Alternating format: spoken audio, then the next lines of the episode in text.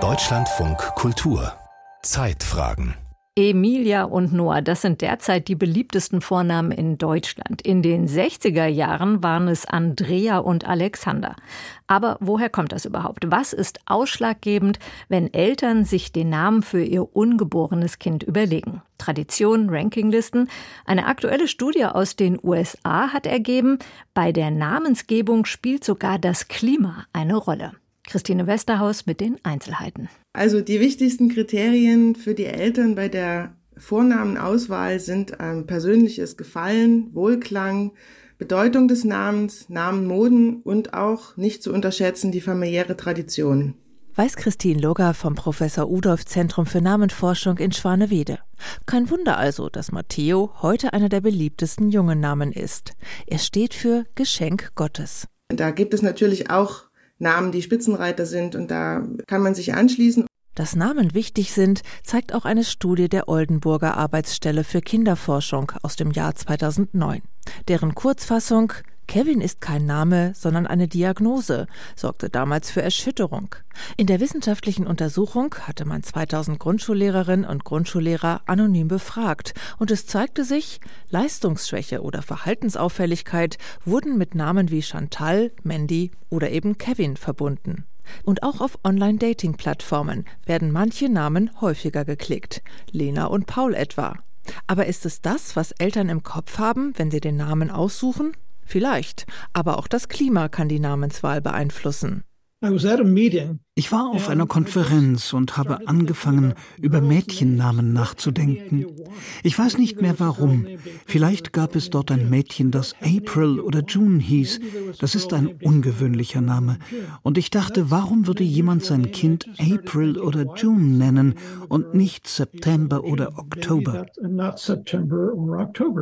Der US-amerikanische Evolutionsökologe Raymond Huey von der Universität von Washington in Seattle vermutete, dass Frühlingsmonate populärer sind, weil diese Jahreszeit traditionell mit neuem Wachstum und Leben in Verbindung gebracht wird.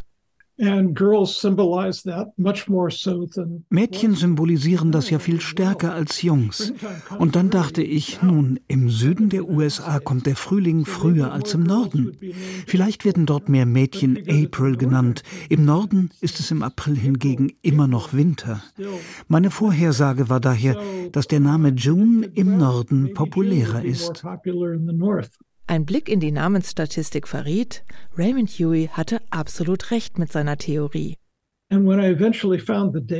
Als ich die Daten hatte und ein Diagramm auf die Landkarte zeichnete, war die Verteilung verblüffend. Es war so offensichtlich, dass der Name April im Süden populär war und June im Norden. Ich war erstaunt darüber und hatte nicht erwartet, eine so eindeutige Korrelation zu sehen. Offenbar lassen sich werdende Eltern also auch von der Landschaft inspirieren, die im Frühling zu neuem Leben erwacht. Aber auch der Herbst mit seinen bunten Farben kann die Namenswahl beeinflussen. So wie ich es sehe, sind viele Eltern von sozialen Faktoren beeinflusst. Sie benennen ihre Kinder nach Lieblingsverwandten, Fernsehstars oder Athleten. Aber die Menschen werden ja auch von ihrer physikalischen Umgebung geprägt. Jahreszeitliche Veränderungen bestimmen unsere Stimmung ebenfalls und auch unser Verhalten. Deshalb vermuteten wir, dass es auch die Wahl des Namens beeinflusst. Den Namen Autumn assoziieren wir beispielsweise mit hübschen Farben, Rot- und Orangetönen, und das Laub färbt sich besonders in den nördlichen Staaten der USA und in Kanada auffallend schön. In Deutschland ist es zwar nicht möglich, ein Kind nach einer Jahreszeit zu benennen, sagt Namenforscherin Christine Loger. Sowas wie Autumn oder Summer oder June, sowas geht hier im Deutschen nicht. Doch auch hier gibt es regionale Unterschiede.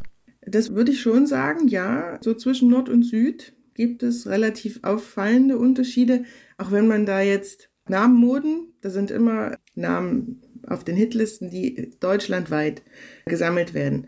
Und es ist aber schon so, dass gerade in Bayern, sagen wir mal, ein bisschen konservativere Namen gegeben werden. Auch, was ich immer feststelle, ein bisschen mehr mit christlichem Bezug. oder aber auch der Hang zu Vollformen. Also man hat jetzt zum Beispiel, wenn man jetzt drüber nachdenkt, den Namen Max. Eine längere Form ist eben Maximilian. Und man würde in Bayern eher Maximilian erwarten als Max. Max ist eher so der Norden, wenn überhaupt. Im Norden sind auch Tendenzen nach Nordeuropa festzustellen, also so schwedische, dänische, norwegische Namen. Umgekehrt sind einige deutsche Namen auch in Skandinavien populär. William, die abgewandelte Form von Wilhelm beispielsweise, steht in Schweden auf Platz 1 der männlichen Vornamen. Hugo, eine Kurzform des deutschen Namens Hubert, belegt immerhin Platz 4. Nicht selten wählen Eltern Namen aus, die in der Generation verstorbener Urgroßeltern populär waren, da die Namen Gleichaltriger oder der Eltern oftmals mit schlechten Eigenschaften assoziiert werden. Wir denken an die eben schon erwähnte Studie. Das Klischee von vermeintlich typischen, im Osten Deutschlands gerne vergebenen Namen wie Cindy oder Mandy, die eben auch mit bildungsfernen Schichten in Verbindung gebracht werden, sei jedoch falsch, sagt Christine Loger. Sie ist selbst in der DDR aufgewachsen.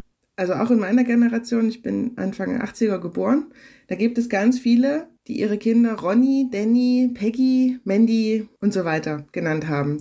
Und die waren auch auf dem Gymnasium. Ich weiß nicht, wie viele von denen gestudiert haben, aber es gibt einige. Also diese Namengebung, wollte ich nur sagen, die ist, glaube ich, sowas, man wollte eigentlich frei sein und man wollte mit dem damaligen Westen und mit Amerika irgendwie, ja, da wollte man Anschluss finden. Aber es ist eben dann so ein Stigma, das über den Namen transportiert wird und so ähnlich ist es mit Kevin. Dieser Name geht auf den sehr erfolgreichen Film Kevin allein zu Hause zurück, der 1990 in die Kinos kam. Dadurch, dass dann aber so viele auf einmal so hießen, konnte da sich auch so ein Stigma draus entwickeln. Dass sich solche Entwicklungen nicht immer vorausschauen lassen, zeigt auch das Beispiel von Alexa. Der so bezeichnete virtuelle Spracherkennungsassistent, der 2014 auf den Markt kam, ruinierte diesen Vornamen vermutlich für immer. Wer so heißt und seinen Namen ändern möchte, kann dies seit Mitte 2022 tun. Das hat das Verwaltungsgericht Göttingen entschieden, nachdem ein Mädchen geklagt hatte.